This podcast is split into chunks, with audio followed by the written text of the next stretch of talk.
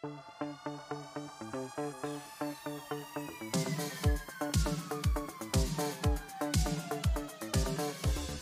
aí pessoal, sejam muito bem-vindos a mais um episódio do podcast Economista Sincero, economista que mais trabalha no Brasil, inclusive durante os feriados de fim de ano. Feliz Natal para todo mundo! E no episódio de hoje falaremos sobre a volta do Brasil ao ranking das maiores economias do mundo. Além disso, abordaremos também a melhora da nota de crédito brasileira e por que isso é importantíssimo. O episódio hoje está imperdível, só que antes de continuar eu te peço que vote na enquete que eu deixei ali embaixo. Pois é, galera. Finalmente, o Brasil voltou ao grupo das 10 maiores economias do mundo em 2023. Depois de ficar na 11ª colocação no ano passado, o país ultrapassou o Canadá no ranking mundial e alcançou a nona posição. Em números, o PIB nominal do Brasil está estimado em 2,13 trilhões de dólares enquanto do Canadá está em 2,12 trilhões. De acordo com o FMI, o Fundo Monetário Internacional, até 2026 a economia brasileira pode ainda subir uma posição e se tornar a oitava maior economia do planeta. Segundo o levantamento, as três maiores economias do mundo são Estados Unidos, China e Alemanha, que ultrapassou o Japão.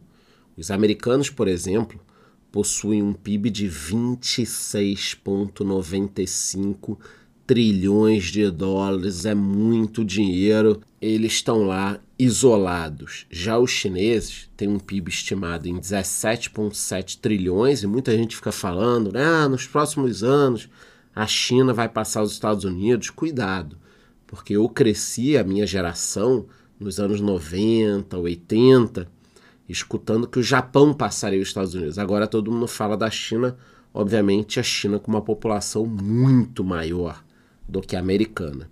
Já a Alemanha, que surpreendeu, possui um PIB de 4,43 trilhões, ou seja, a diferença dos alemães, que estão em terceiro lugar para a China e para os Estados Unidos, ainda é gigantesca. Então é praticamente impossível que a Alemanha chegue numa China a China pode chegar nos Estados Unidos? Pode, também é difícil. A Índia vem crescendo bastante nos últimos anos também, está em quinto lugar, tem uma população gigantesca e um PIB de 3,77 trilhões. Aqui eu acho que tem uma oportunidade muito grande de crescimento, porque é um país que tem praticamente a mesma população da China, população também muito maior do que a americana, mas um PIB muito menor.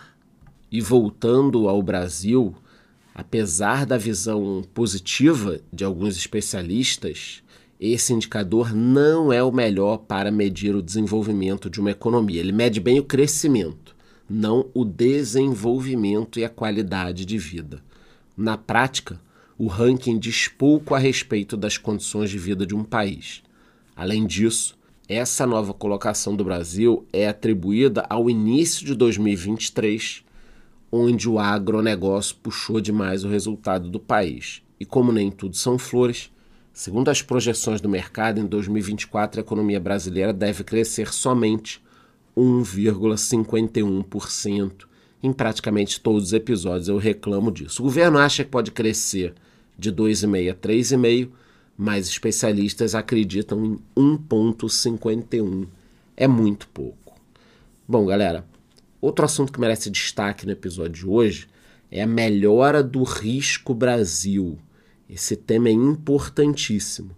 Segundo a agência de classificação S&P Global, a nota de crédito brasileira de longo prazo passou de BB- para BB, com perspectiva estável. Na prática, essa classificação ainda indica um grau especulativo o que, de acordo com a agência, aponta que o país está menos vulnerável ao risco no curto prazo, mas segue enfrentando incertezas. Obviamente, aqui eles estão falando do descontrole do governo. A S&P destacou a reforma tributária e as melhores estimativas de crescimento econômico nesse ano como pontos positivos. No entanto, por outro lado, a agência afirmou que o déficit nas contas públicas segue altíssimo e preocupante e a gente não vê o governo sinalizando uma data para que isso acabe. seria em 2024, agora já ficou para 2025 ou 2026. Segundo eles, a situação fiscal fraca continua impedindo uma melhor qualidade de crédito do Brasil. Como destaque, a S&P pontuou a política monetária conduzida por um Banco Central autônomo que ajudou a sustentar a melhora do risco do Brasil. E aqui é muito importante a gente falar do Roberto Campos, porque mesmo ele sendo acusado de ser bolsonarista, ah, o presidente do Banco Central é bolsonarista, ele subiu o juro durante o governo do Bolsonaro, ou melhor, durante o último ano do governo do Bolsonaro, sob pena de ter atrapalhado a possibilidade de reeleição dele. Ele subiu o juro próximo das eleições. Então ele fez um trabalho belíssimo no Banco Central. Eu acho que talvez não precisasse subir tanto e tal, mas ele fez um trabalho belíssimo que realmente merece destaque aqui. O Banco Central brasileiro começou a subir o juro antes e aí por isso já pode cair um pouquinho antes. Para quem não lembra, em junho de 2018 o Brasil havia sido rebaixado para a nota BB-. Somente em junho desse ano a agência mudou a perspectiva da nota para positiva, indicando que o país poderia melhorar a sua classificação, o que não acontecia desde 2019. Para quem ainda não sabe, a nota de crédito reflete a saúde financeira de um país, indicando a sua capacidade em honrar os seus compromissos ao longo do tempo, e essa nota vai mudando. Então, se o Brasil fizer o dever de casa e cortar o déficit, provavelmente a nota melhora.